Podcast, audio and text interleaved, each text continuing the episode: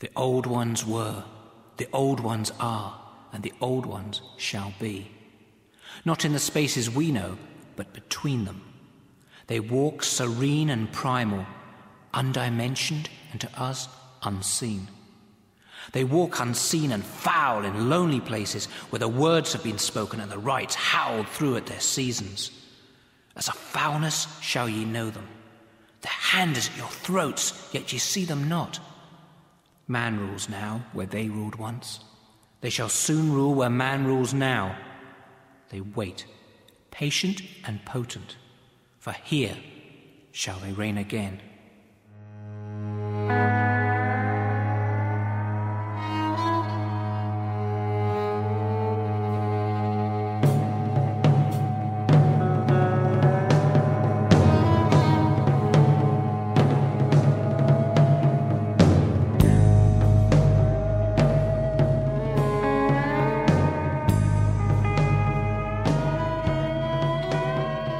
Fala galera, beleza? Quem tá falando com vocês é o Pedro, trazendo para vocês mais um HQ Sem Roteiro Podcast, o podcast de quadrinhos aqui da rede Iradex de Produções Associadas. E hoje, gente, eu não tinha nem espaço na casa para tanta gente que tá aqui hoje no papo. É gente pra caramba, não reparem na bagunça, pessoal.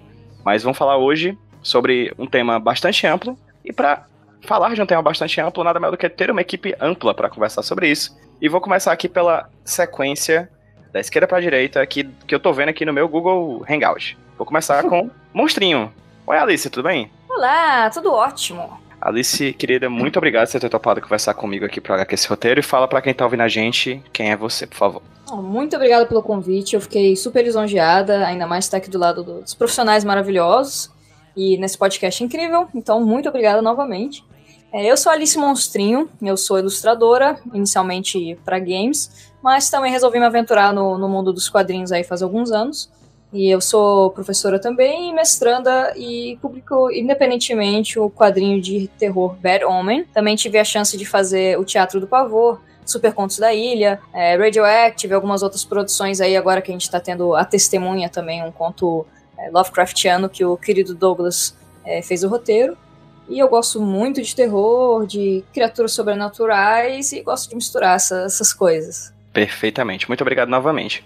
A próxima figurinha aqui que eu tô vendo aqui no Google Hangout é o Amaury. E aí, Amaury, beleza? Olha aí, sou eu. Estamos aí. Beleza, aí, galera? Cara. Então, sou Amaury Filho e sou carioca, graças a Deus. E tenho uma, uma humilde carreira como designer gráfico, trabalhando aí muitos anos com publicidade, agência de publicidade, designer, agência de design, né? E atualmente, depois de sair do jugo das agências, eu tenho meu escritório de design, que é a Zirigdum, e, e também faço freela, faço outros trabalhos também atendendo esses, essa, essa galera aí de design e publicidade. E ano passado, juntamente com o senhor Douglas, me aventurei no mundo dos quadrinhos. Eu também sou ilustrador, é, aquela pitada de design, né? Então, minha, minha especialidade atualmente, com uma parte de expressão bem pessoal do meu, da, da minha arte, seria meus posts alternativos de cinema e série de TV, cultura pop em geral, que é muito forte lá fora, mas está começando aqui bem, bem devagarzinho aqui no Brasil. Às vezes eu me sinto muito solitário, queria que tivesse outros junto comigo, mas é isso que eu amo fazer e sou apaixonado por, por filme. Esses cartazes são muito da minha expressão. E aí, estou aos pouquinhos botando o pezinho e é, meus dedinhos no mundo dos quadrinhos. Perfeitamente. Próxima pessoa que está aqui na nossa conversa é a Jéssica. Oi, Jéssica, tudo bem? Olá, boa noite, PJ. Boa noite a todos, né? Boa tarde, bom dia, dependendo do horário que vocês estiverem escutando este podcast. É, eu sou né, formada em História, minha monografia foi sobre Drácula, e eu tenho pesquisado terror desde então. E tô aqui, graças ao convite do PJ, é sempre um prazer, né? Participar desses projetos, desta deste ser. Agradeço. A Jéssica é uma voz das vozes que a gente tem aqui hoje, além da minha, claro. É, é uma voz que já apareceu no feed do HQ esse roteiro. Ela já apresentou, já me indicou, já indicou um quadrinho no Me Indica um Quadrinho. Foi sobre Lumberjanes. Isso mesmo. Ah, maravilhoso. É, exatamente. A Jéssica indicou pra gente aqui. Exatamente, da Noel Stevenson, né? Isso mesmo. Aham. Uhum. É, então o link vai estar no post aí do podcast pra vocês ouvirem de novo. A gente já gravou outro podcast, foi sobre o podcast Nicolas, mas a gente deixa isso pra outra ocasião. Você acredita, rapaz, que eu, que eu, que eu faz duas, faz três semanas que eu tive ideia para um quadrinho chamado Lumberjack? Olha aí.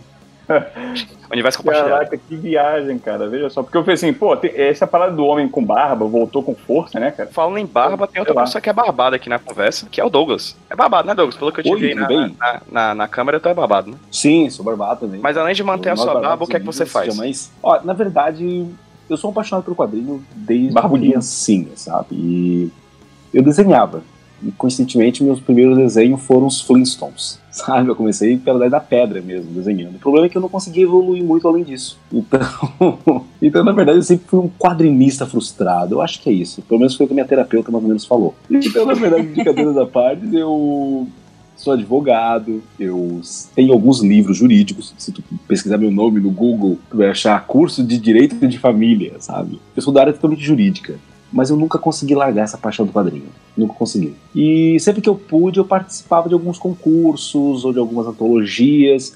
Então, devagarzinho, acabava participando de um ou outro quadrinho. Até que no ano de mais ou menos 2015, eu me aventurei num quadrinho de terror que era dentro do- da questão do, do apocalipse zumbi no Brasil. É, Capitão dos Mortos, que é, um, que, é um, que é um filme do Thiago Bellotti. Aí nós fizemos um quadrinho inspirado nisso, que era o Crônicas de um Mundo Morto. As forças do destino confluíram para muitas outras coisas, e uma delas foi me tornar um dos co-organizadores da Comic Con Floripa. Disto para conhecer a Alice, o Amauri, o Camilo e uma galera maravilhosa foi um pulo. Unindo com a paixão que eu já tinha, com algumas coisas que eu já tinha escrito, outras que eu tinha vontade de publicar, se tornou natural a criação de uma editora. O Diego Morro, que escreve comigo, né, na verdade eu escrevo com ele, o quadrinho do Bill Finger, que conta a história do criador do, do criador do Batman, né? Vai ser lançado agora também em junho. E fundamos a Script, que a ideia é que seja uma editora focada no quadrinho nacional, quanto produção, sempre valorizando nossos quadrinistas, histórias talvez nacionais e com temas locais. E aquilo que a gente for trazer de fora, a gente possa fazer com bastante esmero, mas sempre prestigiando essa nossa produção, essa nossa verve, né? essa nossa, nossa vontade de contar histórias, desenhar histórias. E o Amauri e a Alice foram duas pérolas assim que a gente conseguiu, sabe, tirar eh, no final do ano passado, foram maravilhosos. E fizemos nosso primeiro quadrinho da editora, que foi o Teatro do Pravor. E Alice, por ser minha vizinha. Algumas vezes eu tive que ir na casa dela lá, chorar as pitangas e tirar dúvidas, porque ela já é uma quadrinista com, mais, com muito mais experiência do que nós. E o Amauri foi uma pessoa que montou todo o design né, da, do, do quadrinho, ele que deu toda a cara, Hum. assim, do, da editora, né? A logomarca da editora foi feita pelo Amauri. Os nossos primeiros projetos deste ano, que foram dois quadrinhos de terror, que é o que nós vamos conversar hoje aqui, é, seria uma, um convite óbvio trazer os dois para esses projetos. Então é isso. Pô, eu fiquei lisonjeado agora, caramba. Ah, o, o Douglas ele é tão modesto, ele vai fazer as coisas acontecer, já tá aí com uma porrada de quadrinho publicado em um ano, faz evento, tem uma filha chamada Alice, por sinal que isso, né? Vou, vou É. estragar muito a Alice, Que é tá? Desculpa já avisar. Aham. Ele, ele é, ele é muito modesto. O Douglas é foda. Aham. E hoje a gente vai falar sobre esse tema que basicamente passou pela boca de todos os nossos convidados de hoje, que é o terror, né? Mais especificamente o terror Lovecraftiano, porque as obras que, como o Douglas falou, a gente vai discutir aqui hoje no HQ Esse Roteiro, são inspiradas na obra do Lovecraft. A gente vai falar um pouco mais sobre isso daqui a pouquinho. Mas, Legal. primeiro, eu gostaria de perguntar ao Douglas, como editor da Script, uma pergunta que eu acho que, que pode ser um guia, assim, para que a gente vai ter aqui hoje à noite nesse papo do HQ Esse Roteiro. Por que necessariamente publicar quadrinhos de terror? O terror, como origem, ele sempre foi um algo bastante marginal, né? Se nós pegarmos a literatura, com exceção de pouquíssimos autores, pouquíssimos mesmo, e aí nós temos Lovecraft, que é um, que é bastante celebrado, o Bram Stoker, acredito que talvez seja o, o, quadri- o livro de terror mais reproduzido, talvez. A, a nossa nobríssima colega vai poder dizer com muito mais autoridade do que eu, até porque ela foi objeto de pesquisa dela. É, Mary Shelley e por aí vai, são pouquíssimos autores que, se, que, vocês, que a gente consegue botar na mão é, que realmente galgam assim um, um status de celebridade literária no terror. A grande maioria, isso desde o século XVIII, XIX, sempre foi muito para o romance, para o drama, para outros gêneros literários. O terror sempre foi muito marginalizado. E não é diferente em uma série de outros ambientes, como o próprio cinema. Né? Agora nós estamos ouvindo falar do tal do pós-terror, essa ideia do terror com discussões sociais e outra, com máxima, máximo respeito, é uma certa bobagem, porque o terror sempre discutiu questões sociais. Sim. Sempre que discutiu é, temas. O terror e a ficção, né? São dois temas que sempre permitiram é, extrapolar a realidade. Mas todos os dois gêneros sempre foram gêneros é, muito discriminados, né? nunca foram considerados uma alta literatura ou um alto cinema. Por incrível que pareça, no quadrinho, a sensação que eu tenho é que o terror é a grande válvula de escape para a criatividade. É aquele local onde tu pode realmente trazer tudo e tudo é permitido por incrível que pareça, ele lembra muito a comédia, onde não tem um limite para a comédia, né? Não tem um limite para o terror. Então me parece que o terror eu ainda acho que é uma grande válvula de escape para criatividade, para subverter gêneros. Tu pode colocar uma comédia e um terror junto, pode colocar um drama e um terror junto, pode colocar romance e terror junto, né? O Drácula é a prova disso, né? Então, hum. ele é prova de, de, muita coisa, né? Ele misturou muita coisa, né? Terror, romance e por aí vai. Então, mas eu, eu, eu, sempre vi o terror com muito bons olhos. E quando nós fomos escrever o primeiro quadrinho da editora, que foi o Teatro do Pavor, que foi uma construção muito engraçada, porque aquele momento babaca, né? Eu estava em Paris e eu estava em Paris e estava tendo uma exposição no Louvre é, sobre o Teatro do Pavor. Espero que eu tenha falado corretamente que não, não é teatro do pavor, é teatro do poder. E quando eu vi aquilo, uhum. eu estava querendo criar alguma coisa para editora, eu já estava conversando com a Mauri na época, eu lembrei, cara, esse nome é teatro do pavor. E vamos criar alguma coisa em volta. E a primeira coisa que veio à mente foi o folclore nacional, que o folclore, na verdade, sempre foi uma origem de coisas que nos dão medo, né? É o desconhecido. Então, uhum. uma coisa foi puxando outra. Então, hoje, publicar um quadrinho agora com temas Lovecraftianos nada mais é do que pegar toda essa história né, da própria editora, dessas vontades que nós temos de falar sobre terror e trazer para uma mitologia de uns autores mais celebrados do mundo, né, que é o Lovecraft. Então é por isso.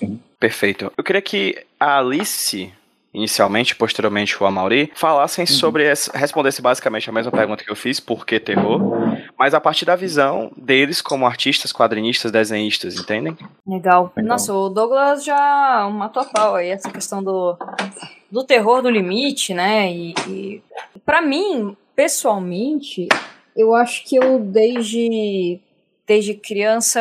É, eu gostava de ser a contraventorazinha, assim. Eu era uma criancinha rebelde. É, eu tinha, eu tinha uma raiva quando, quando me botavam vestido, quando. Ah, princesa. E eu não sei se porque eu sou uma pentelha desde muito cedo. E hum. eu, eu, ia proposto, sabe? E aí, quando eu tinha uns. Uh, 11 anos, sei lá, eu vi a capa do livro, justamente que o Douglas mencionou, o Drácula, né, do Bram Stoker, na casa uhum. dos meus tios, e eu achei o um máximo aquela capa. E, e aí eu, o meu tio até me deu esse livro, e aí eu falei, ok, adoro vampiros, achei um máximo, demorei um tempão para ler, né, uma menina nova, mas achei um máximo. Depois eu comecei a, logo em seguida, a jogar RPG. E uh, comecei com o Vampiro à Máscara. Então, assim, o terror foi uma coisa que, quando eu li, foi meio que um amor à primeira vista. Assim, eu me identifiquei demais com uh, você. O, o que, que eu gosto muito do terror, eu diria que os personagens, eles têm defeitos, sabe? E você ressalta os defeitos e as coisas ruins, de modo geral. Não é uma coisa de você ressaltar o quão bom alguém é, ou até tem, lógico, muitos personagens em literatura, em outras mídias de terror, mas eu acho que me atraía muito o, o lado oposto, né? Enquanto você tem geralmente um, um protagonista ou uma protagonista, né, que vão ter pontos positivos e vão ter é, características que a gente admira, eu gostava de ver justamente os personagens cujas características a gente deveria ficar com raiva ou enojados ou é, que a gente ficasse desprezando.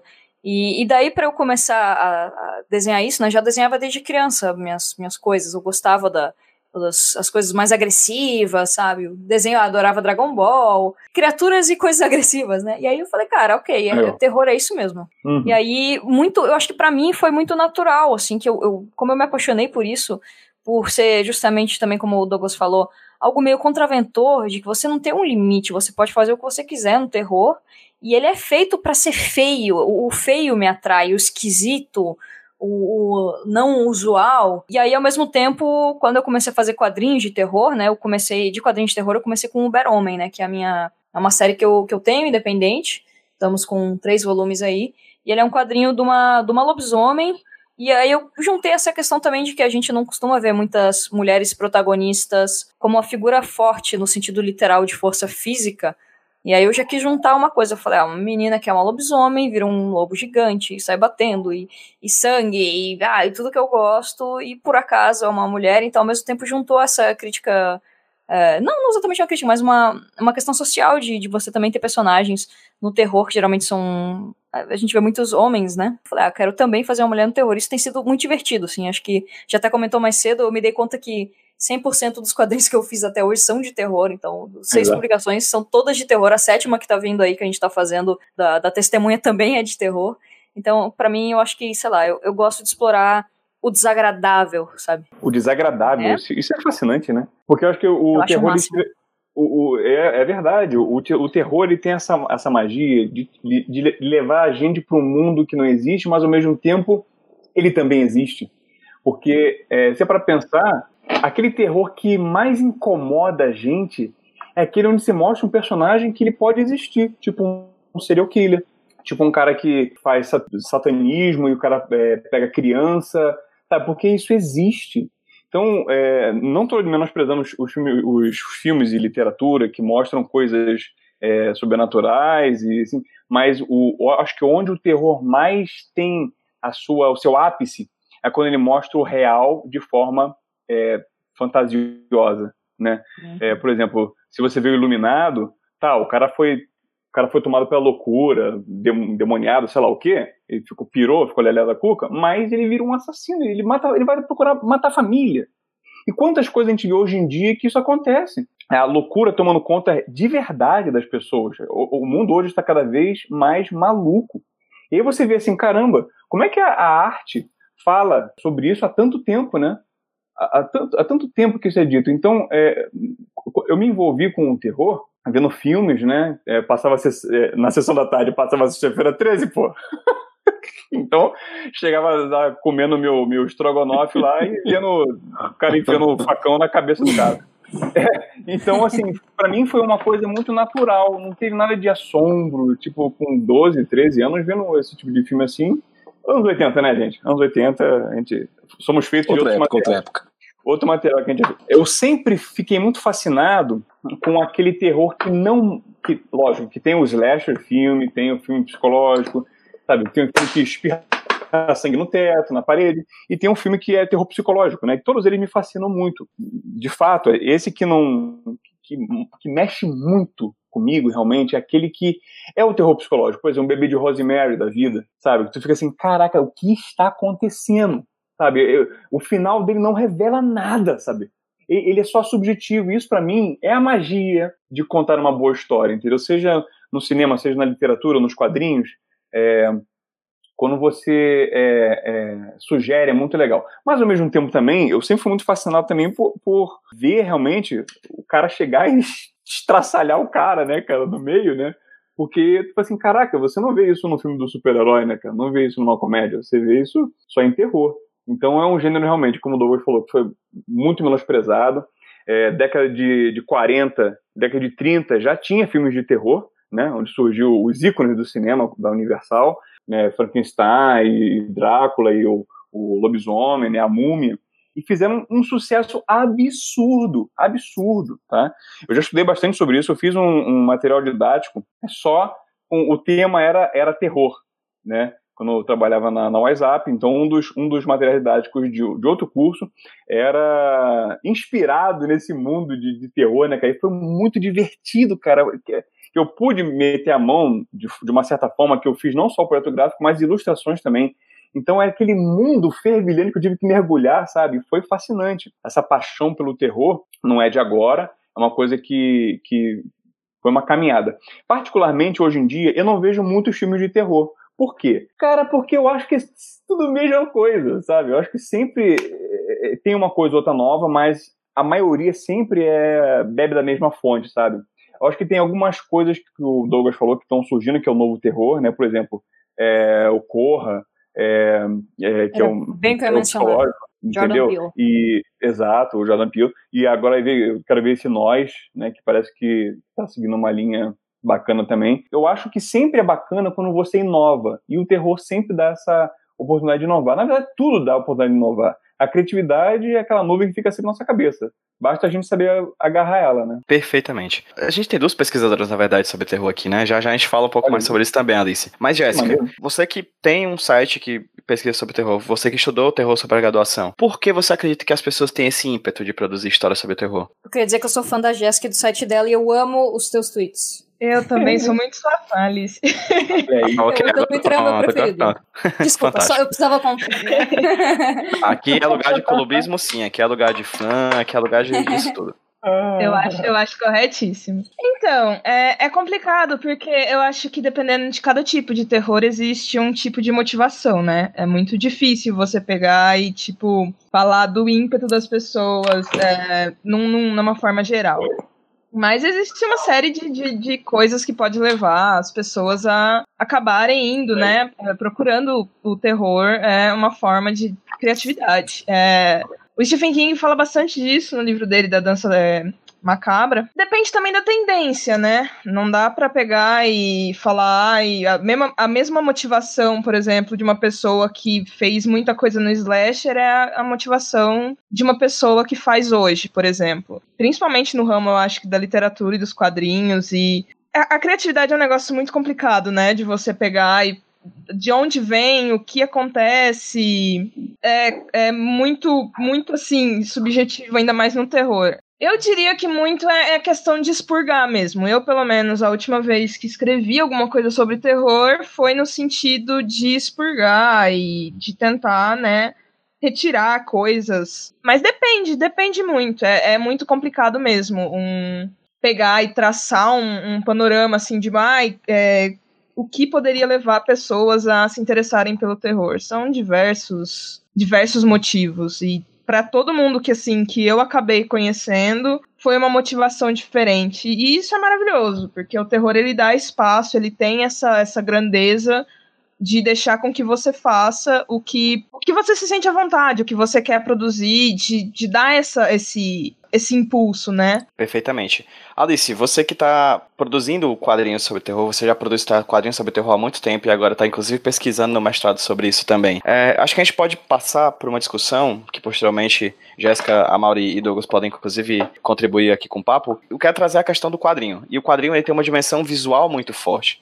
Você falou que quando você desenha, você gosta de ver o grotesco, você gosta de estudar sobre isso. Você tem uma folha em branco na sua frente, e a partir dali, a partir das palavras de um roteirista, ou mesmo você querendo fazer seu próprio quadrinho, sem roteiro ou coisa do tipo, fazendo link aí com o nome do podcast, uhum. como é que é transformar em imagens esses medos que o terror necessariamente produz? É, essa é uma pergunta bacana, porque acho que como a Jéssica mencionou, a, a, a peculiaridade do que, que faz cada um de nós ter terror e ao mesmo tempo a universalidade de alguns medos é um, é um balanço interessante. O, o terror ele dá uma possibilidade de experimentação, né? Que, claro, em teoria todo, todo quadrinho vai te possibilitar. Mas como a gente está falando de coisas muito internas, você tem uma, uma algumas chances de, de usar a narrativa visual e por narrativa visual não digo o roteiro ou, ou o desenho em si, mas essa questão da ordem, como os quadrinhos são feitos, a sensação de, de espaço e tempo entre um quadrinho e outro, a tensão que acontece entre partes do quadrinho, né?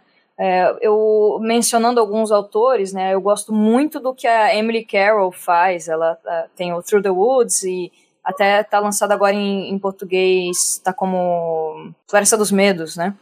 Mas ela ela usa a parte dos requadros e uma arte bem assim característica dela que não é eu, eu sujo muito as coisas que eu desenho. Ela tem uma arte um pouco mais limpa umas coisas aquareladas e fica absurdamente aterrorizante algumas coisas que ela faz por causa de contraste uns vermelhos preto e branco. Eu acho muito interessante ver como os outros fazem porque às vezes é um, um movimento de um pincel ele vai te, te, te arrepiar e o, o que eu gosto nisso, também outro exemplo que eu, que eu achei que eu acho muito bacana, quem teve a chance de ler o Asilo Arca, né, do a arte do Dave McKean, os quadros enquanto o personagem, né, um dos personagens, bom, não vou dar spoiler aí para quem não leu, mas tem um personagem que ele vai enlouquecendo. E os quadros, enquanto você tá lendo, eles lentamente vão ficando mais tortos, até que lá pro final do quadrinho cara, é tipo porra louca, assim, os quadros completamente tortos e, e você fica louco junto com o personagem. E eu gosto que, se fosse num livro, você poderia escrever talvez alguns erros de português ali, de, de ortografia, botar umas palavras a mais, fazer uma mancha, mas o quadrinho ele permite que você quebre um pouco a, a quarta essa quarta parede para fazer com que o próprio leitor tenha esse, esse feedback visual enquanto ele tá lendo sobre a história. E cara, tem muitos medos que são muito, muito visuais, né? Então eu acho que o, o quadrinho é uma mídia muito boa pro terror porque ela complementa uma coisa e outra. E como o quadrinho é de página em página, você dá o, o ritmo, né? Então, para mim, é uma, cara, um casamento perfeito entre imagem, entre o roteiro e entre a maneira e o ritmo que você vai fazer a, a, essa narrativa visual converger para uma, pra uma obra, né? Douglas, você falou que você tá roteirizando esses quadrinhos que estão vindo por aí, não é isso? Isso. É, e você falou também, vou pensar uma informação que você deixou solta, que em determinado momento você tinha feito os roteiros para Alice e você teve que, inclusive, ir na casa dela, por ser vizinha, para poder conversar com ela sobre algumas coisas que ficaram soltas no, no roteiro. Eu Isso. imagino que deva ser difícil para um cacete escrever roteiro de terror, principalmente quando você quer tratar de questões que são absurdamente subjetivas, como é o medo, como é o terror, como é a uhum. angústia, como é. Enfim, é, essas várias palavras que ficam no campo semântico do terror, né? Como é que foi o teu trabalho como roteirista de produzir isso e como é que tá sendo esse trabalho de fazer roteiro de quadrinho de terror? É muito interessante quando a gente vai falar de roteiro, porque a primeira coisa assim, ó, que o no roteiro de quadrinho a pessoa tem que entender é que o leitor ele vai complementar as lacunas. Ao contrário de um filme, existe uma transição entre um quadro A e B que não, não está lá. Este, essa transição entre o A e o B é o leitor que vai fazer. Então, algumas questões tu tem que realmente fazer um bate-bola com o leitor e esperar que ele dê esse retorno para complementar essa lacuna. Mas na produção do quadrinho, lá no, lá no início mesmo, se nós pegarmos os grandes quadrinhos, grandes roteiristas, né, da história dos quadrinhos, nós podemos assim, ó, traçar um, um paralelo bem extremo, assim. É, nós temos de um lado um Stan Lee que basicamente jogava a ideia e dava pro quadrinista, pro desenhista fazer tudo, tanto que ele ter aquela briga com tanto com o Jack Kirby quanto com o Steve Ditko, porque se discutia até o que que o Stanley criou do Homem-Aranha, né? Uma vez que foi o Steve Ditko que fez a, o Lança-Teias, foi ele que fez a Stacy, foi ele que fez o Jameson, foi ele que fez... E o Stanley apenas deu voz. Mas será que foi apenas deu voz, entende? Então, a, a, aonde termina o trabalho de um e começa o trabalho do outro? Então a gente tem de um lado, um Stan Lee com Steve Ditko lá no início, e nós temos um outro lado que é um Alan Moore, que o, o desenhista praticamente não tem liberdade de fazer nada. O Alan Moore ele diz até a posição da câmera que tem que ter, né? Ele coloca, ó, tem que ter isso e tal. Mas o que é interessante é que não dá para prestigiar, dizer, ah, o Alan Moore é um roteirista maior do que o Stan Lee. Uma vez que o Alan Moore, tudo que ele escreveu é inspirado nesses arquétipos que o Stan Lee criou, entende? Então, por exemplo, Será que dá para dizer que o Watchman é maior do que o Surfista Prateado? Do que a origem do Galactus, do Quarteto Fantástico, do Homem-Aranha? Entende? Então, é, é, muito delicado colocar numa tabela qual é o maior roteirista. Se é Stan Lee ou se é um Alan Moore. E os dois têm formas de trabalhar muito diferentes e muito díspares, né, muito extrem, extremadas uma em relação à outra. Então, assim, ó, é, eu sou um roteirista ainda amador, estou ainda no início de carreira. Então, por exemplo, a Alice, o Mauri são profissionais que ele já tem uma estrada percorrida, ele já conhece muitas coisas. E quando eu ainda escolhi uma protagonista mulher no meu quadrinho do Amauri, que é um outro homem que vai desenhar, eu fiquei inseguro. Eu fui lá pedir pinico pra Alice. Falei, Alice, lê pra mim esse roteiro. Vê se eu não tô sendo misógino, sabe? Vê se eu não tô sendo um homem padrão, escritor que escreve sempre as mesmas coisas de mulheres, entende? É, então, me dá um medo, dá medo sim. Então tu vai lá, mostra pra ela e tudo mais. É, a mesma coisa em relação ao quadrinho dela, que ela está fazendo testemunha, ela está fazendo uma adaptação de um dos contos mais clássicos de Lovecraft, que é o Dagon, que é um conto muito curto, e por ser um conto muito curto, muita gente leu é muito famoso. Então a gente pode errar muito facilmente. Então será que a gente não vai perder a mão? Será que a forma como está escrita está assim? Passei para várias pessoas lerem o roteiro. O que, que tu acha? Algumas deram um feedback. Eu e eu, eu acabo me sentindo às vezes, muitas vezes inseguro. Eu vou conversar com a Alice. Alice, o que, que tu acha? E a Alice sempre tem opiniões muito fortes, porque é, é, muito interessante. Assim, ó, eu passo para ela ter uma visão muito clara do que ela vai fazer e é muito gostoso trabalhar com a, tanto com a Alice quanto com a Mauri, porque existe uma contraproposta, né? Tu, tu joga a ideia para eles, mas ao mesmo tempo eles absorvem aquela tua ideia, imprimem a, toda, toda a carga que eles têm como artistas e eles se devolvem uma coisa diferente. E eles falam, olha, o que tu acha que nós fazemos uma coisa tal? E, e, eu vou ser bem sincero, chega um certo momento que eu não sei aonde que, aonde que foi a minha ideia e aonde foi a ideia da Alice, ou do Mauri. Entende? Porque a coisa volta de uma maneira tão, como é que eu poderia dizer? A sincronia do trabalho acaba sendo tão gostosa que realmente é, é muito prazeroso roteirizar para artistas como eles. É, mas eu não realmente não saberia dizer como seria roteirizar, por exemplo, aquele artista mais fechado, que tem que realmente descrever tudo. Eu acho que seria um pouco, talvez fosse um pouco mais frustrante, ao meu forma de ver, né? Não, não que fosse melhor ou pior. Eu gosto muito desse tipo de trabalho, que tu realmente tu monta algo, sugere algo mas tu permite que este algo possa se tornar uma coisa muito maior. Só um comentário, porque eu acho, eu acho muito legal isso que o. Acho que o que fez sincronizar tão bem é esse que vai e volta, né? Eu mostrei também na época que eu estava fazendo os esboços, aí o Douglas às vezes sugeriu algumas coisas, e o trabalho é um trabalho colaborativo, mais que tudo, né? Não é duas etapas, ah, eu vou lá, recebo o roteiro, vou, desenho e entrego a gente vai fazendo tudo junto. Então, acho que isso acrescenta muito, porque duas pessoas fazendo alguma coisa em conjunto vão, vão ter muito, muita coisa a falar a respeito, né? Acho que uma coisa complementa muito a outra. E eu achei muito legal essa postura também, né, que o, o Douglas tem de, ah, pô, vou falar sobre mulher, eu por acaso não sou mulher, vamos perguntar pra uma mulher. É, eu, eu, eu gosto dessas coisas também. Eu tenho no Berome, o volume 2, ele, o protagonista é negro, né? E como eu não sou negra, eu perguntei para alguns amigos negros e deram algumas sugestões. Eu acho que isso é uma parada muito legal e até fácil de fazer, né? Você perguntar para alguém e a gente recebe resultados que vão acrescentar muito mais no trabalho. Então, é muito gostoso trabalhar também com, né, com o Douglas e tal, com essa, esse tipo de roteiro, porque eu acho que rende bem e as ideias ficam melhores. Excelente. Mauri, você falou que você trabalha, Opa. além como ilustrador e quadrinista, também com design, né? Você também é designer, principalmente. Acredito que seja seu, seu principal trabalho? Você é, Exato. É, é, na verdade, hoje em dia, é, hoje em dia, exato. É, hoje em dia, a ilustração e o design gráfico estão caminhando de, de, braços dados. Perfeito. Sobre essa dimensão do design gráfico, que é o que você trabalha, que você tem grande experiência, não sei se a minha pergunta vai fazer sentido, mas existe um, um, um, um design do terror? Você consegue imaginar um vínculo entre design existe, e terror? Opa, existe, existe sim. O que, eu, o que eu posso dizer, cara, é que assim, o, o o mundo design ele atende a todos. O que você tiver para ser feito, o design vai atender, que é unir justamente o funcional com a beleza. Por exemplo, é, pôsteres de, do, do cinema. Eu acho que talvez tenha sido um dos primeiros momentos onde o design veio forte, como criação disso. Na verdade, até antes, pôster de teatro, é, peças de teatro, tipo é, O Médico Monstro, é, livros, né, literatura, onde até veio o próprio Médico Monstro, depois virou peça. Qualquer fonte é atendida pelo design, né, qualquer mídia é atendida pelo design. Capas de, de livro, né, a capa do livro do, do Frankenstein, do, do Drácula, é, criação de, de, de lettering, de, de, tipografia, entendeu? Muita capa, né? Era basicamente uma capa de couro, quando você abria que tinha ali a arte, né? Você começa a colocar algumas coisas de tipografia assim para ver na capa.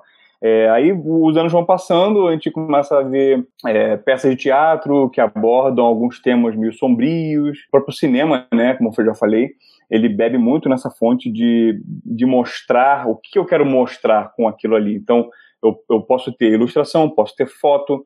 É, numa época onde eu não tinha foto, era só ilustração, só lettering. E, cara, tem cada coisa linda que hoje em dia você não vê, infelizmente. É uma, é uma, é uma lástima a gente não ver é, tanta coisa bacana. Uma das coisas que eu fico, fiquei muito feliz de ver, acho que foi ano passado, foi ver um pôster, não era alternativo, né?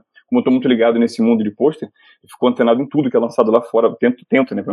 É, o, talvez tenham visto que é o pôster é, oficial do filme Mãe, que eu, eu não sei se ele se enquadra na categoria terror, eu acho que não, apesar de ser muito forte. É, mas ele é, foi feito por um ilustrador. Então, eu fico muito feliz de ver quando a ilustração e o design gráfico encontram o seu caminho de origem, né?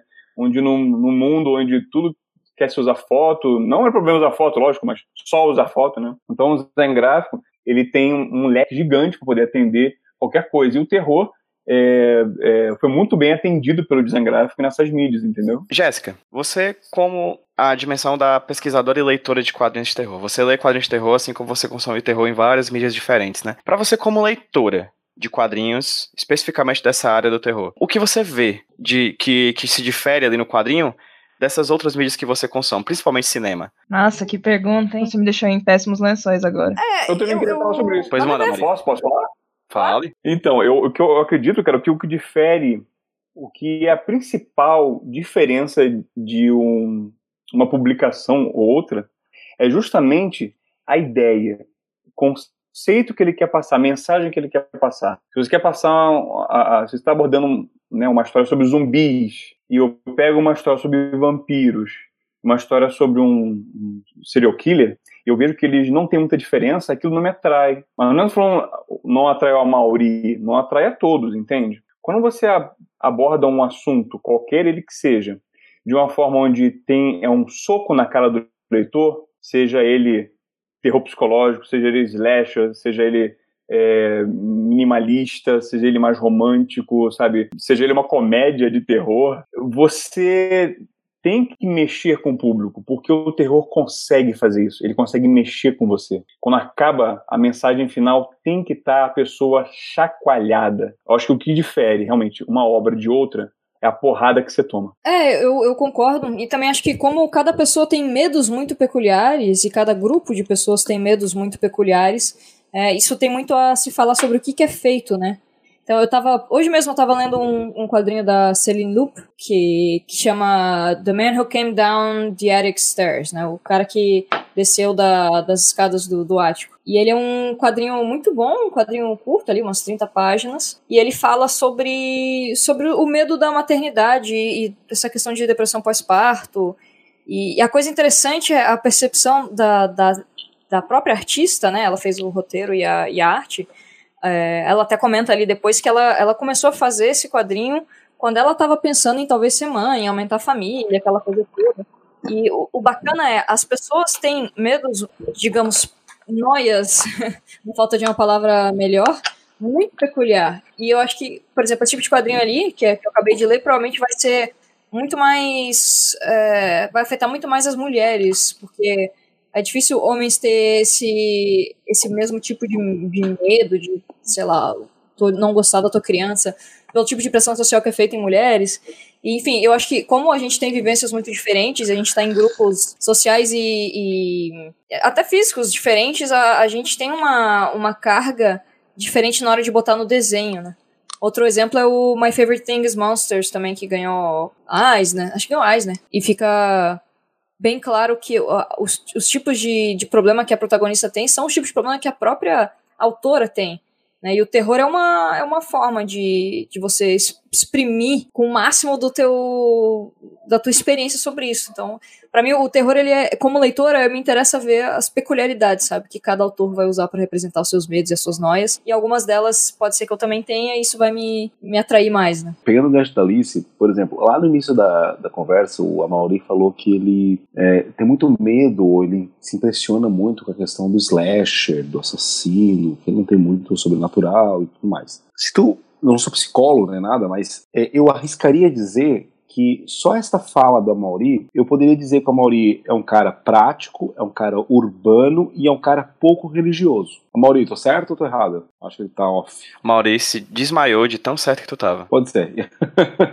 então, por exemplo, assim, então, então tu, tu pega, por exemplo, a pessoa, na verdade, ela tem este contato. O terror, ele tem, ele, ele, ele vai contactar com a pessoa de acordo com as suas crenças, com as suas com aquela base que a gente tem, aquele cerne que todo mundo tem e que muitas vezes a gente não tem muita noção do porquê que nós temos. Está muito vinculado com a própria questão de criação e tudo mais. Para mim, por exemplo, eu tenho uma irmã que é, que é espírita, ela gosta muito de conversar sobre isso, eu gosto muito de conversar sobre religião, é um assunto que eu adoro, tanto que um, um dos roteiros que eu fiz e que quem está desenhando é o Marcel Bartolo, está ficando um trabalho lindo, lindo, lindo, lindo, que é uma adaptação de um terror bíblico que é um texto bem obscuro da Bíblia, que é tá vinculado com a com fantasmas e tudo mais, e que é um dos textos bíblicos que reconhece, de certa maneira, a, a vida após a morte, uma vez que a própria Bíblia, em vários outros textos, ela diz que não tem a vida após a morte. Então é um, é um texto bastante polêmico dentro da Bíblia, né? Então, por exemplo, assim, a minha irmã, que é,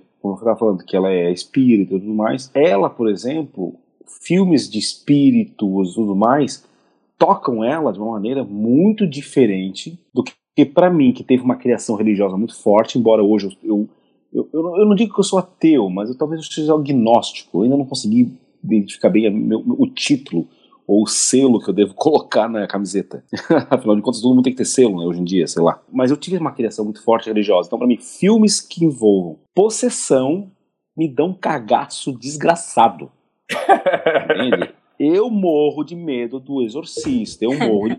Mas eu vejo, porque eu sou um pouco sádico, então um pouco masoquista, eu gosto de sofrer um pouquinho, então eu vou lá ver. Eu, eu, eu, eu sou fruto dos anos 80, né? Então a Mauri me entende. Uhum. Então, na verdade, eu acabo gostando desse tipo de filme e, e o, te, o terror que envolva o sobrenatural me toca muito. Né? O sobrenatural cristão, né? O Deus, diabo, o demônio, essas coisas. Já a parte de espíritos, possessão de espírito, não me pega. Não me pega. O slasher não me pega, por quê? Porque eu, eu sou branco, classe média, moro em cidade de pequeno porte. Eu nunca, nunca, nunca me deparei com slasher, nunca aconteceu com meu vizinho, com meu primo. Agora acho que o Mauri que já nasceu no Rio, ele já ouviu falar do cara é. que, que a família morreu decapitada à base de facão, sei lá. Então, pra, eu acho que a é. base dele deve ter medo do desse terror urbano.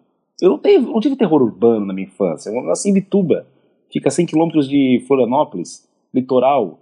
O crime mais pesado da cidade, sei lá, foi um roubo de galinha. É. Mas lá deve ter bastante peixeira. Bastante peixeira, sim. Mas eu tive uma criação religiosa. Então, o demônio, o exorcista, o possuídos, me assusta, entende? Embora eu seja ateu agnóstico, sei lá, mas ainda me assusta. Engraçado você, você é, ter falado isso, porque é um assunto bem, bem intrigante. É, na, na, minha experiência, é, você, você comentou que eu me impressiono com slasher movies, eu acho que talvez eu tenha me expressado mal mas esse tipo de filme não me impressiona. É, de, de, de do, do, cara vir matar porque, com uma máscara, né? É, seja o Halloween, seja o Fred, é, desculpa, o Jason. É, são coisas que não me impressionam, não. Eu via bem de boa. É, assim como também terror psicológico, essa coisa também não me impressionava, não. O que eu acho que, que realmente mexe comigo é quando mostra coisas um pouco mais pé no chão, mais reais, sabe?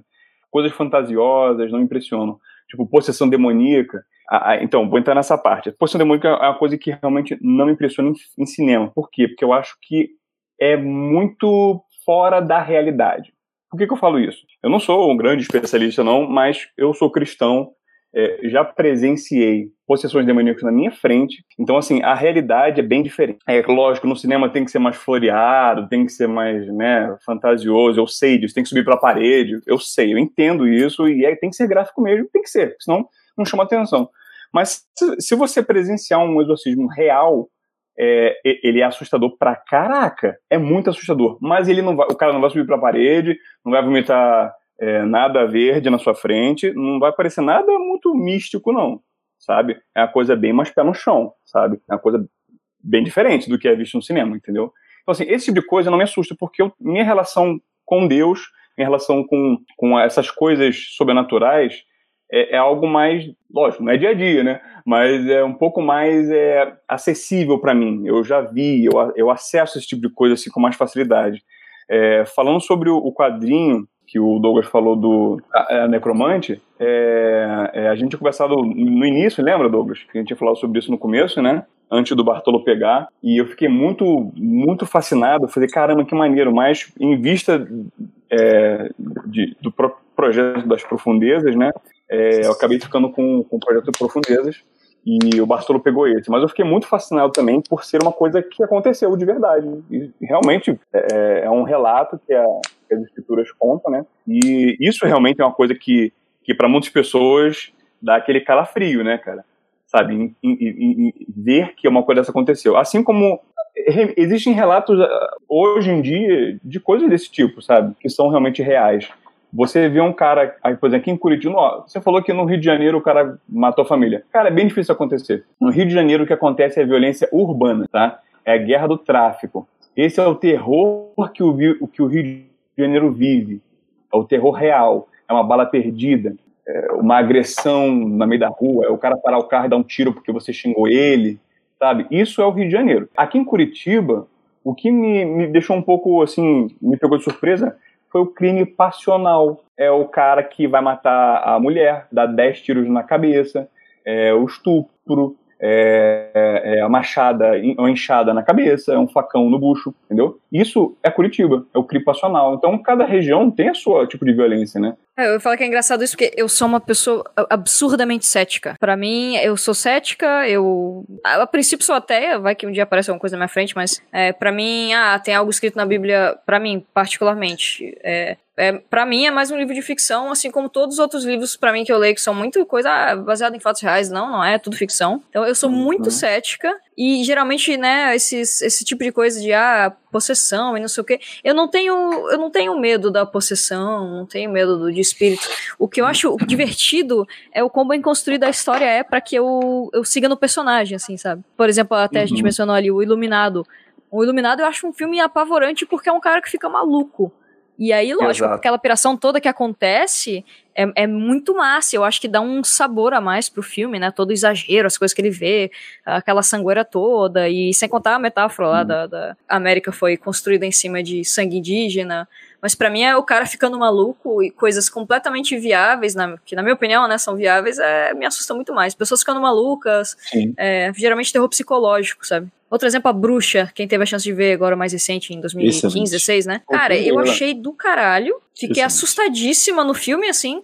Mas saí do cinema e legal, vou, vou dormir de boa que nem um bebê em casa, assim, porque ou eu não fico com medo depois. Eu fiquei na hora porque eles constroem muito bem o, o suspense, os personagens e para mim coisas uhum. de terror quando elas são baseadas mais em suspense em você ter medo é, contínuo, você se botar no, na, na, no personagem, elas são muito mais eficientes do que um jump scare, ou sei Perfeito. lá, ou até alguma coisa que só queira hum. aparecer um filme. É, enfim, sou super cética, mas a, as histórias bem escritas, elas me, me pegam bem. Assim. Eu sou o completo oposto da Alice. Eu sou a pessoa mais medrosa que existe nesse mundo.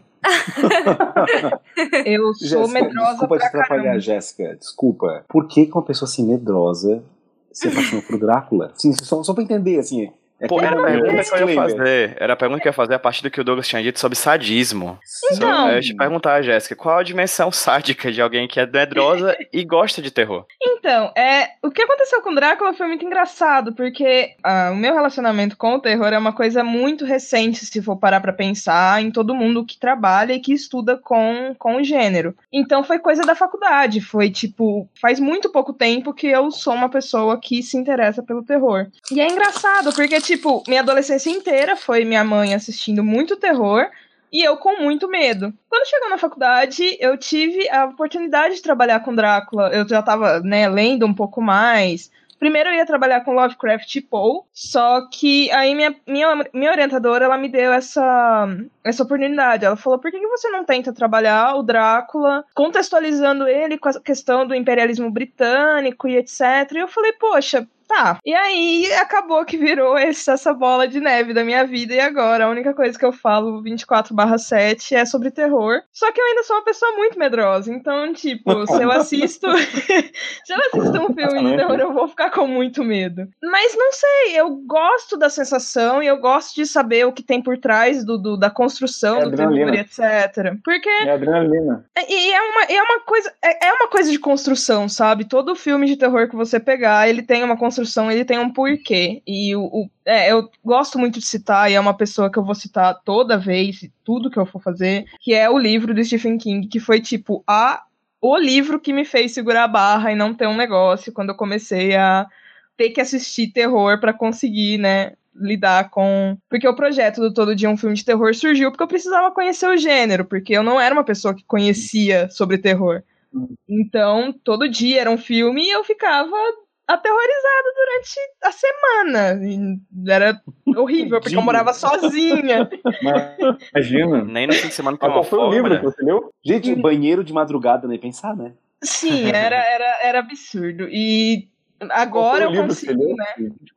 É o Dança Macabra do Stephen King e ele fala muito sobre a questão por trás do terror, a construção, como construir as coisas e a, a função social do Uhum. terror e etc. E O Dança Me ajudou Macabra é demais. de antologia? não, o Dança Macabra é o de ensaios dele. Ele é só, Hum, ele é tá. não ficção inteiro. E ele fala muito de Ah, Twilight lembro. Zone, etc. E é um livro maravilhoso. E foi aí que eu comecei a, a pensar, nossa, o terror ele tem uma dimensão que eu não conseguia ver antes. E aí eu comecei a ficar apaixonada, a tentar mapear essa dimensão das tendências, etc. E hoje eu sou Hum. essa, essa pessoa, eu me tornei esse tipo de pessoa que passa o dia inteiro lendo ensaio de terror Ô, e Jéssica, assustada. eu posso fazer uma pergunta? É uma pergunta que eu Sim, quis sim. fazer pra uma pessoa que é apaixonada por Bram Stoker. Tu te ofende pessoalmente quando um, um vampiro brilha no sol?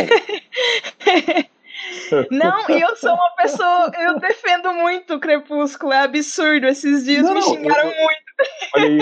eu, eu vou te dizer uma coisa, assim, ó, eu, eu vi todos os filmes do Crepúsculo no cinema, tá? Mas, gente, assim, ó, aquele vampiro não podia brilhar. Então, Aquilo é é- muito errado no conceito.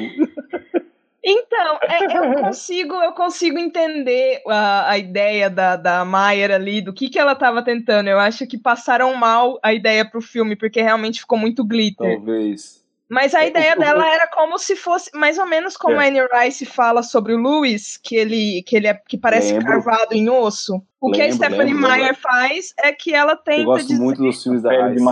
Então, o que, o que a Maier tenta fazer é que, tipo, ele parecia ter sido esculpido em mármore. Só que o mármore do filme acabou parecendo glitter. E eu É. acho que esse foi o maior problema, sabe? Assim, eu tenho várias críticas ao Crepúsculo, eu falo que eu defendo, mas é só porque acabou ficando engraçado, porque todo dia aparece alguém pra, pra Eu dizer que eu sou aquele- defensora. Eu adorava aquele meme que aparecia o, o Edward e a Bella, né? Se Aham. beijando, com ele brilhando, e aí atrás de uma moita aparecia o Blade. É, Cara, esse meme é muito embaixo? bom. E a legenda era embaixo assim, ó, vai Blade, faz seu trabalho. Tem um que tem a Buffy também, é ótimo. Eu, eu, eu falo que eu estudei o Drácula, mas na verdade eu estudei a construção do vampiro no século XIX até chegar no Drácula. Assim, é, Sensacional. A maior parte do Ah, meu incrível. trabalho foi sobre o Drácula, mas eu tive que ler, tipo, 100 anos de história de vampiro, então eu vi vampiro que é cada coisa que você que acaba vendo sobre vampiro que você fica assustado, tipo, tinha uma lenda em, no século XVIII de que qualquer coisa poderia ser vampiro. Então, quando você vê uma abóbora vampiro, você começa a, a aceitar qualquer tipo de vampiro que apareça. Caramba. Então, então é, assim, Vampiro presidente, né? As coisas assim. sim, É, né? Não, então, esse, esse, esse tipo de vampiro eles estão prendendo agora. É, já. que, que não quer tomar banho Não de toma sol. sol. Escreve romance na, na prisão, né? Ai, É, gente. Então, eu Ah, tenho até. Ele, ele, ele é o próprio vampiro aristocrático, né? Tipo, é, os vampiros do fudido. 19. É, os, os vampiros do 19, eles, eles têm várias categorias e eu acho que dá pra incorporar em o, o vampiro aristocrático. Mas enfim. Então, quando eu comecei a ver Crepúsculo assim, por essa ótica, eu falei, cara, o problema não tá aí, sabe? O problema tá em todo o resto. Todo o resto da história é horrível, mas o Edward brilhar é, tipo, o menor dos problemas do Crepúsculo. Eu acho que a relação dele É, com a é Bella verdade. é, É é a pior coisa que poderia ter ali. Ele brilhar, ele brilhar, acho que é o menor dos problemas mesmo. é. Cara, Parece Nem não. sempre o vampiro ele foi um, um- quando ele exposto ao sol era um era um era uma forma de matar o vampiro. Às vezes tem no começo pelo menos quando Polidori escreveu a primeira o primeiro conto de vampiro mesmo que foi na mesma época do Frankenstein e tal. Inclusive os dois eram muito amigos, né? Uhum. a- a- era muito comum o vampiro, tipo, andar de dia, e ele faz aquela excursão durante toda a Europa, que era um, um costume da época, né? Uhum. Em 1818 e tal. Uhum. Então, não era tipo, não, não era um problema o vampiro estar no sol. Eu acho que o que a Meyer tentou fazer foi dar um jeito de que o vampiro andasse no sol, mas tivesse alguma coisa que o limitasse ao andar no sol. Por isso que eu acho que ela Uhum, colocou. Tipo, Forks é um lugar muito nublado e etc. Que ele pode andar no sol, Uhum. ele, ele, ele tá andando de dia, mas aí ele não brilha porque é nublado. Não tem sol. É tipo Curitiba. É, então. é tipo Curitiba. Exatamente. Gente, Eu queria vou fazer puxar. uma pergunta, pra- eu Oh, queria fazer fala. uma pergunta pra Alice, rapidinho. Rapidinho. manda. Alice, o que que te assusta? O que, que me assusta? É, Tem agulha. Eu, eu odeio agulha, cara. Eu chego perto de algum lugar pra tirar sangue. É um medo ridículo e irracional e, e eu tô há uns bons anos sem fazer exame. primal. É, é ridículo, é muito ridículo. Eu, o, o Diogo Braga, o querido Diogo lá do MRG, ele, ele, a gente fez um Uhum. vídeo até sobre isso e, e ainda é agulha. Eu não super, e a eu tenho uma irmã de 12 anos que ela, ela toma um medicamento lá que ela tem que tomar todo dia, que é tipo uma, uma injeçãozinha e tal. Cara, a menina nem aí, ela só Sim. falta ela se, se dar a injeção. E eu, cagada, se ela toma o medicamento, eu tô lá na casa deles, eu, eu, eu vou pra outro quarto. É ridículo. Agulhas me, me assustam. É. coisa, né? É, é, é idiota. Eu queria partir agora para uma segunda parte do nosso papo, um pouco mais específico, porque a gente falou de terror como uma amplitude muito grande, mas eu queria começar com a Jéssica, exatamente que estava falando agora há pouco, pra gente partir para uma outra questão. Você, Jéssica, estudou vários tipos de terror no decorrer da tua vida acadêmica até agora, é, mas especificamente para você, como pesquisadora, estudiosa e leitora assídua de terror, o que é que tem de específico em Lovecraft? Eu queria ter começado a estudar Lovecraft, né, como eu comentei durante a faculdade e tal, e uma coisa que sempre me chamou muita atenção foi essa questão do, do sonho, né, da loucura, do sonho, da, da... Porque a minha parte preferida do Lovecraft, eu sou obrigada a confessar aqui em rede nacional, que não é a parte dos mitos do Cthulhu. Cthulhu, Cthulhu, enfim, né? É, infelizmente, a parte. é, O primeiro ciclo do Lovecraft, que é, o, que é o ciclo dos sonhos, eu acho que é a parte mais bonita que ele já fez. Que é aquela. Os gatos de Utar, Celefais, etc. Eu sou muito apaixonada nesse, nesse momento da carreira dele. Que foi a- quando ele começou a escrever, inspirado pelo Lord Dunsany. E tudo é muito onírico, tudo é muito. É, é um terror, mas é um terror tipo. Que ele te prende não por te ameaçar, mas ele te prende porque você não conhece. Tipo, o, o- a única ameaça que tem ali é você não conseguir voltar mais, que é o que acontece mais ou menos com os gatos de Utar. E eu acho que essa é a parte mais específica do Lovecraft, que ele pegou, ele conseguiu utilizar essa coisa do, do não conhecer, do, do do você não conseguir, né? Você é pequeno demais em tudo que existe, sabe? E eu acho que ele fez isso muito bem. Ele, ele consegue trazer algumas coisas assim, tanto a questão das, das criaturas dele e do de tudo que ele fez, sabe? Do impronunciável, ele, ele trouxe muito caos para as histórias dele, muito caos e, e muita coisa desconhecida. Então eu acho isso maravilhoso. Eu acho que é a parte mais específica do Lovecraft e eu acho que é um dos elementos que muita, tem, muita gente tenta reproduzir, né? E é, é muito difícil. Porque, primeiro que o medo muda muito. Cada década a gente tem um, um medo diferente. Eu acho que o Lovecraft ali, ele tava num momento propício para escrever sobre essa questão do, do desconhecido me assusta e a, a, a própria, o próprio contexto que ele vivia era muito assustador para ele. Então, ele saiu de Providence, né? Foi morar em cidades maiores e tudo aquilo assustava muito ele. Então eu acho que é essa especificidade que é talvez uma das coisas mais, mais assim que dê para retirar de, de boas do Lovecraft. Legal. Perfeito. Douglas, você, como editor da Script, por que fazer quadrinhos sobre Lovecraft? Existem duas questões que a gente precisa ser bem francos. Existe uma questão artística e uma questão comercial.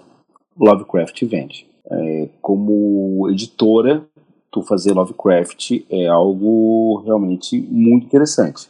Por que Porque- vende? Porque se eu fosse fazer uma enquete, eu chutaria 60% das pessoas que querem consumir Lovecraft não leram Lovecraft, É verdade.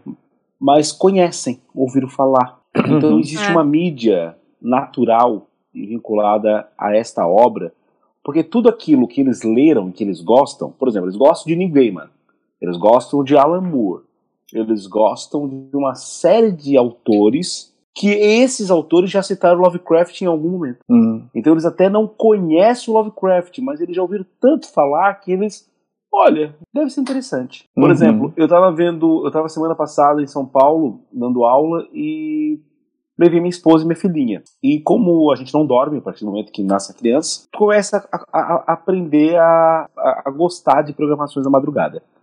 E um canal que era o único canal que pegava muito bem no hotel era o come, é, aquele Comedy Central. E é um canal muito gostoso, inclusive. Gosto muito, gostei muito daquele canal. É maravilhoso. Ele é, bem, ele é, muito bom. Tudo que ele passava no canal era bom. Nada era ruim. Tinha todo mundo de Chris. Uhum. E uma das programações estava o South Park. Então, naquela semana, passou um, uma série de episódios onde o South Park encontra Cthulhu, sabe? Então, quer dizer assim, ó, é, então quando tu vê Love, South Park trazendo Cthulhu dentro de um episódio daquele ali no, no rotineiro, tu nota como é poderoso Lovecraft. Então, como eu te falei, é editorialmente muito interessante. Por exemplo, é, fazer um spoiler daquele editora. Nós estamos conversando com um autor argentino, que é o Salvador Sanz. Ele é um quadrinista maravilhoso. Se vocês pesquisarem na internet, Salvador Sanz, Sans com Z no final, ele é um quadrinista incrível. A Zarabatana publicou três quadrinhos, quatro quadrinhos dele, na verdade, né? Três e um que foi um prelúdio. É, o que eu mais gosto é o Legião. É um quadrinho maravilhoso dele. E um dos quadrinhos que ele tem, que é um livro ilustrado, é o chamado de Cthulhu. A ilustração é maravilhosa, é linda. Então, por exemplo, ele tem dois quadrinhos de Lovecraft é, publicados, dois, quer dizer, dois livros ilustrados de Lovecraft. Então, uhum. esse do chamado de Cthulhu é esgotado na Argentina já há alguns anos. É irado, Por quê? Porque, tipo assim, então quer dizer, tu tens Lovecraft, que chama atenção, e tens Cthulhu, que chama mais atenção ainda. Então tu junta os dois, ele é esgotado. O outro livro ainda tem para vender, que é de Lovecraft, entende? Então, hum. editorialmente é interessante. Agora vamos falar de artisticamente, que aí eu entro como autor. Tu não tem limites, tu pode fazer o que tu quiser. Porque, como é a própria Jéssica falou agora, tu estás no campo dos sonhos, tu estás no campo de, da imaginação, da loucura e tudo mais. E durante todo o podcast de hoje, várias vezes essa palavra foi dita, loucura. O, o filme e livro do Iluminado foi citado pelo menos umas cinco vezes. O tema central do livro é loucura. É loucura, né? né? Então, o Maurício citou várias vezes. A, a, a loucura nos dá muito medo porque tu, é o inesperado, né? Então, por isso que o, a proposta do quadrinho Na Profundezas da Loucura, ele vem, na verdade, com a ideia de Cthulhu veio, voltou para a Terra, que é uma profecia que sempre teve nos livros, Lovecraft sempre teve essa ideia que ele voltaria, e ele voltou. E agora? O que, que vai acontecer? Primeira coisa é a loucura. A loucura ela vai imperar no nosso mundo, no nosso mundo real. Então agora não tem essa história de acordar e ver que foi um sonho, sabe? Não tem esse negócio de no canto do olho tu vê uma, uma mão arranhando a parede. Não, não. A mão está ali arranhando a parede, entende? Agora você está no mundo real e a loucura vem junto contigo. Então a ideia da profundeza da loucura é essa, e a ideia da testemunha, que é o que a Alice está fazendo, é um prelúdio onde, ao mesmo tempo que a gente adapta Dagon, nós fazemos uma história de origem por na profundezas, ou seja, por que, que essa loucura está vindo? O que está acontecendo? Né? Então essa que seriam as duas propostas dos dois quadrinhos. Perfeito. É, Amaury, loucura, um conceito extremamente subjetivo, né? E o Lovecraft ele se apoiava muito nessa questão da literatura de não mostrar, bastava dizer. Ele falava, falava, falava, escrevia, escrevia, escrevia, e falava coisas como, por exemplo, a, a, cor que ninguém pode ver, ou o ser que é abominável. Mas o que é esse abominável? O que é esse estranho? O que é esse desconhecido? O legal dessa subjetividade é porque, de certa forma, quem fecha a lacuna é quem lê na literatura. No entanto, você e Alice estão trabalhando com imagem. Necessariamente vocês têm que materializar esse desconhecido, essas questões, numa imagem. Sim. Quais são os principais desafios de se fazer isso? Cara, eu acredito que o principal desafio é realmente impactar o leitor. É impactar. Meu, meu, meu desafio, a minha meta é trazer imagens que possam, tipo, incomodar a pessoa, entendeu? Querem, já que estamos falando sobre terror, vamos mergulhar de cabeça, né? Por mais que a gente traga imagens que, entre aspas, já foram vistas, por exemplo, a imagem do Cthulhu, eu acho que a história, ela não é focada no Cthulhu. Ele aparece, mas a história não é sobre ele. É a presença dele ali que trouxe a loucura e o que agora a personagem e o, as outras pessoas que, que estão é, ao redor dela, como é que essa loucura vai afetar o dia a dia delas, né? Como é que é, é sobreviver nesse mundo. Eu acho que isso é uma história que que merece ser contada, porque é uma perspectiva bem diferente do que, nossa, o Cthulhu, ui, olha como é que ele é grande e mal, sabe? Tipo, acho que não, não é essa a pegada da história. Acho que, apesar de ter que mostrar ele, é, mostrar a, o que vem depois é mais assustador. Eu acho que é justamente é isso que é, que é o nosso desafio, né? E a, a história, ela bebe um pouquinho de, de, de um mundo apocalíptico, ela bebe um pouquinho de, acho que de Neil Gaiman, tem umas coisas disso. É, tem um, um pouco de cada. É um pouco, eu falei que eu tenho um pouco de Neil Gaiman, tem um pouco de Apocalipse, um pouco de Wasteland, tem um pouco, sabe, de é, bebemos de várias fontes para trazer algo novo. Perfeito. Alice, qual é o teu principal desafio na tua história tratando sobre a obra do Lovecraft? Hum, eu acho que eu concordo com, com a Mauri, né, que é impactar o leitor e também, cara, o Lovecraft ele ele é muito lido, muito conhecido, então é difícil desenhar algo que vai fazer jus ao tamanho do, do autor que ele foi, né? Sempre tem aquela coisa da responsabilidade como artista, também pelos fãs, né? Pelo, pela obra do cara e pelos fãs, porque como ele escreveu em literatura, tem muito da tua interpretação sobre o que, que vai acontecer. E como a gente mencionou antes em outras pautas, como o terror também, por mais que tipo, a gente esteja baseando numa literatura já existente, o terror ele é muito peculiar, então é muito desafiador conseguir deixar as pessoas com medo, mesmo que já tenha a base do Lovecraft, né? O que eu tento fazer, o que eu tô tentando, aliás, né, é fazer esse esquema de quebrar levemente a, a quarta parede, né, e tentar fazer alguns, alguns métodos visuais no quadrinho que, que façam com que o leitor tente ficar mais imerso, né. Então, acho que o terror para mim também é um pouco de imersão. Se você não tá imerso, você não vai ter medo, né? não vai te significar tanto. Então, isso, isso tem sido, cara, bem difícil. Esse é um quadrinho que eu, eu tô levando muito mais tempo para fazer do que os outros, justamente porque eu acho que eu tô me cobrando muito de tem que ser tão bom quanto algo do, do Lovecraft, eu sei que eu não conseguiria fazer, é, para mim é impossível. Mas assim, é, ter, ter uma obra digna do, do, do, tipo de coisa que ele escreve que ele assusta. Então é, é, bem complicado. É um grande desafio, cara. Se eu puder falar uma coisa que eu acho que é interessante ser dita. Você é... pode falar, pode falar. Tá, a gente tá numa democracia ainda, vai. Ok, ainda é bom. o que assusta é ainda, né? É, aproveitar, né? Falando de terror, né? Falando de terror, tá aí. Falando de terror, né? É. é. Uma coisa que eu acho que, assim, que, que, que, é mais legal, assim, escrever e trabalhar em cima de Lovecraft e tudo mais, é porque realmente, assim, ó, a, a liberdade que tu tem de fazer algo é muito interessante, porque historicamente o Lovecraft, na verdade, ele já se apropriou de personagens que não necessariamente foi ele que criou, né? Na verdade, a própria questão de Chambers e outros autores até um pouco na época já eram conhecidos, hoje talvez foram um pouco absorvidos, eles na verdade ele, começaram a criar um, um universo que ele acabou indo além do autor. E eu acho que isso é muito incrível. É como tu imaginar, vamos, nos dias de hoje, tu tem uma DC, uma Marvel, que não tivesse direitos autorais, sabe? Onde tu pudesse fazer uma história do surfista prateado, uma história do Superman, uma história do Batman, onde cada personagem vai agregando, cada autor vai agregando novos elementos num grande universo compartilhado, né? E o que Lovecraft fez e os autores que vieram após ele e até mesmo os que antecederam ele criaram este universo compartilhado. Tanto que eu fiquei impressionado, ah, por causa do quadrinho, a gente acabou participando de alguns grupos né, do Facebook para divulgar e tudo mais. Existe pessoas que estudam, uma, cria até uma espécie de linha do tempo do Cthulhu, sabe? Dos antigos. E, e, e se tu pegar, tu ler tudo que o Lovecraft escreveu, não tá lá isso.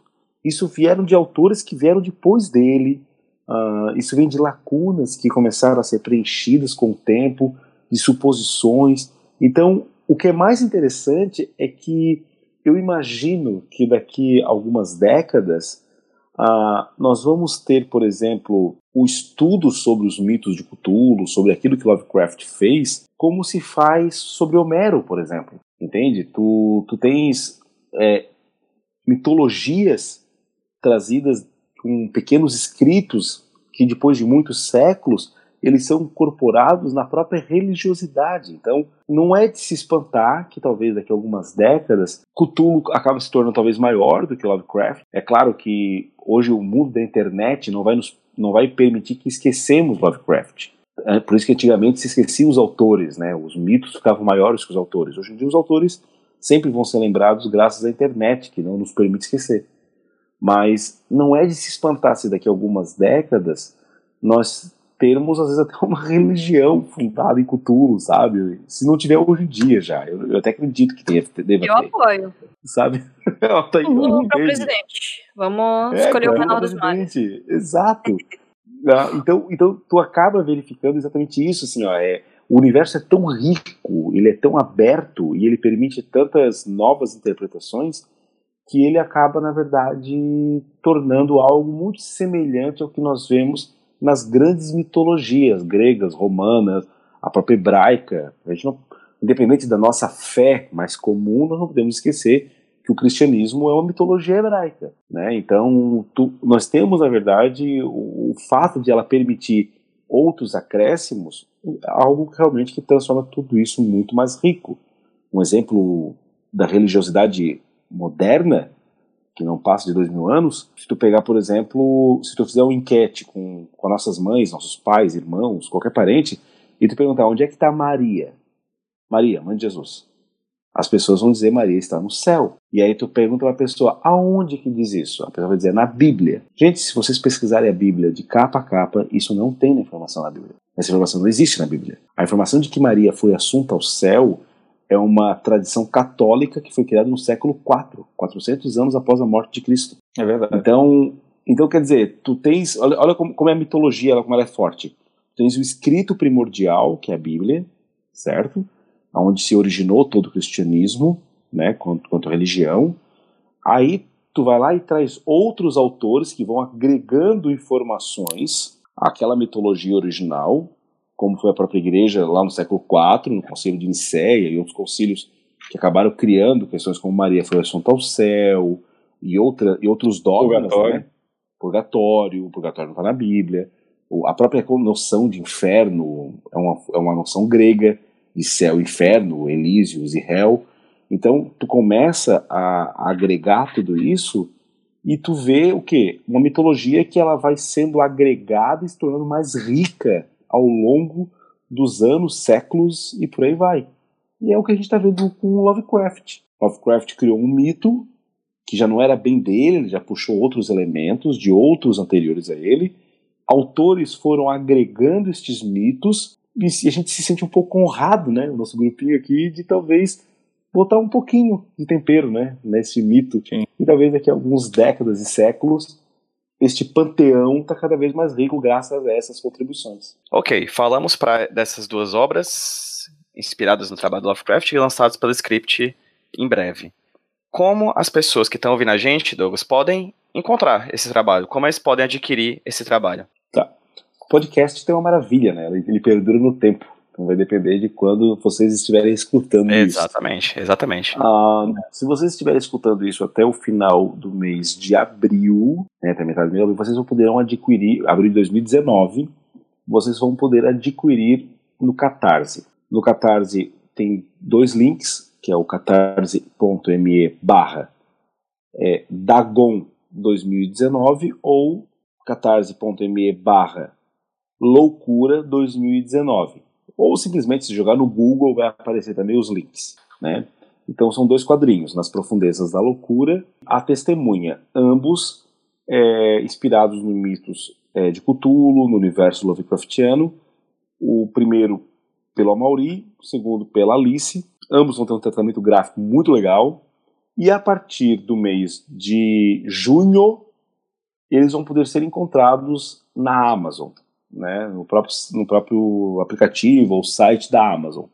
Então, quando vocês estiverem nos escutando, se Cthulhu não regressou e o universo não acabou, acredito que a Amazon Torço esteja ainda vendendo e provavelmente talvez o seu país se chame Amazon.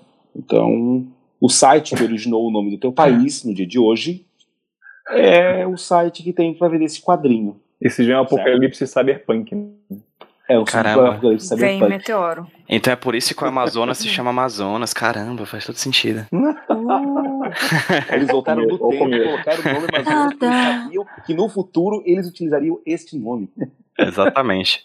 Alice, pra quem tá no Amazonas e pra quem tá no resto do país e do mundo, onde é que as pessoas conseguem encontrar o teu trabalho? Pois então, todas as minhas redes sociais são Alice Monstrinho, Facebook, Twitter, YouTube, meu canal também de uh, do Sanatório Artístico, que eu e o André Meister entrevistamos pessoas e falamos sobre arte.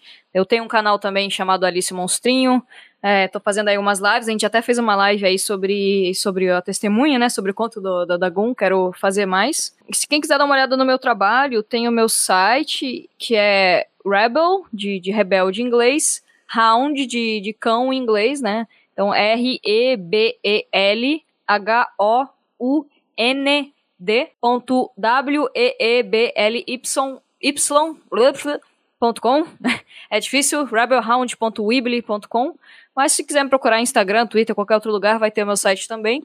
E quem quiser dar uma olhada, ficar mais fácil, também tem o ArtStation. Eu envio quadrinhos para todo o Brasil. Quem quiser conhecer a obra, o Bear Homem é um quadrinho que mistura ação e terror sobre criaturas sobrenaturais e ele tem uma, uma pegada muito grande nos RPGs de mesa, né? A galera da White Wolf que fazia RPG de vampiro, lobisomem e outras criaturas. E também, né, trabalhando aí com a editora Script desde o ano passado, que é a minha editora do coração. Então, se vocês quiserem dar uma olhada no site da editora, também vai ter alguns trabalhos aí que eu tive a, a imensa honra de, de, participar. Show de bola. Para quem já ouve a gente, já sabe que todos os links que foram citados aqui vão estar em casa no post do podcast lá no site do iradex.net, mais especificamente hqsroteiro.iradex.net.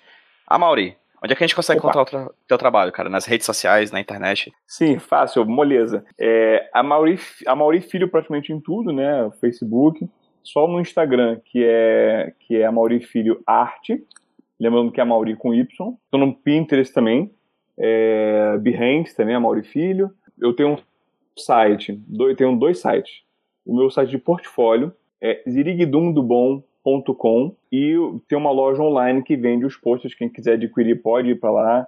É amaurifilho.com e lá você encontra é, os posters que estão é, post alternativo de cinema, games e tudo mais. Tô com essa essa maravilhosa missão de acabar a loucura de Cthulhu, as profundezas da loucura, um projeto maravilhoso em breve vai estar tá aí chegando. Além do Catarse também, eu acho que o Douglas talvez a gente possa disponibilizar em outra mídia aí também para para ter acesso, dar mais acesso às pessoas, quanto mais lugar, melhor, né? Às vezes, quem sabe tá em outro lugar aí. Mas por enquanto, tudo que vocês quiserem achar sobre mim, tá nesses lugares aí. Show de bola. Jéssica, faz teu nome, se consagra, vai. Bom, vocês podem me achar em qualquer rede social aí por Capiro Jéssica. Meu site, Write Like a Girl.